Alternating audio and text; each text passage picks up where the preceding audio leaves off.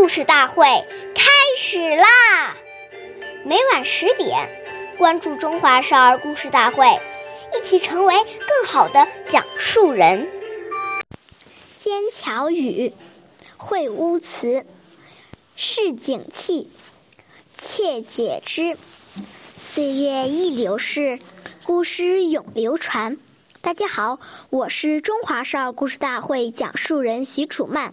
今天我给大家讲的故事是《说话的益处》第四十四集。战国时期的夫子在言谈举止方面特别讲究礼貌。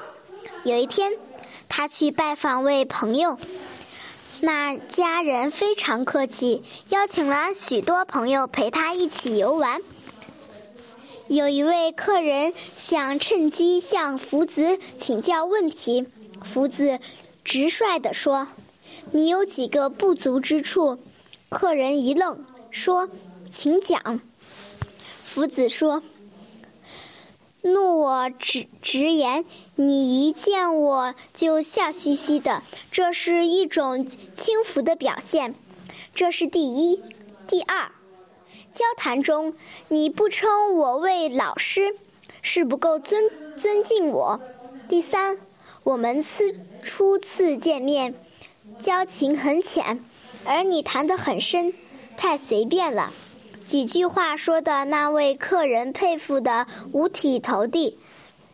由此可由此可见，与人交谈与人交谈说话是要讲究方式的。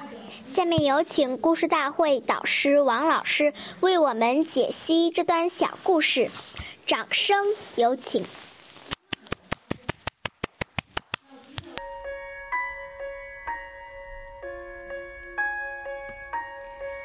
说话时要戒掉一些不良的语言，言谈如果能够非常文雅，无形当中都会提升一个人的气质修养。当我们内心充满了对圣贤人的憧憬、向往，立志要成圣成贤的时候，我们的言语行为自然就会效仿圣贤人的存心。凡是这些圣贤人都不说不做的事情，我们也绝对不说不做。久而久之，自己那种圣贤的风范就会慢慢表露出来，人们看到一定会很敬重你。感谢您的收听，下期节目我们再会。